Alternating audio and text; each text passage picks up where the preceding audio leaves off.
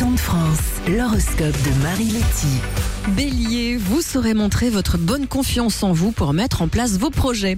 Taureau, n'oubliez pas de prendre quelques jours de repos pour souffler un peu. Gémeaux, votre esprit semble confus envers une personne qui manque un peu de franchise. Cancer, enfin vos projets professionnels vont prendre un virage décisif positif. Lion, le sourire revient enfin, votre œil pétille de nouveau, il était temps que votre année commence. Vierge, votre sensibilité vient parfois envahir votre esprit et aujourd'hui, l'invasion sera totale. Balance, vous serez très speed car vous avez plein de projets plein la tête qui vous bousculent. Scorpion, c'est le moment de vous accrocher à vos ambitions, votre détermination paiera très vite. Sagittaire, il faudra vous mettre en mode toile cirée sur laquelle toutes les critiques et reproches pourront glisser.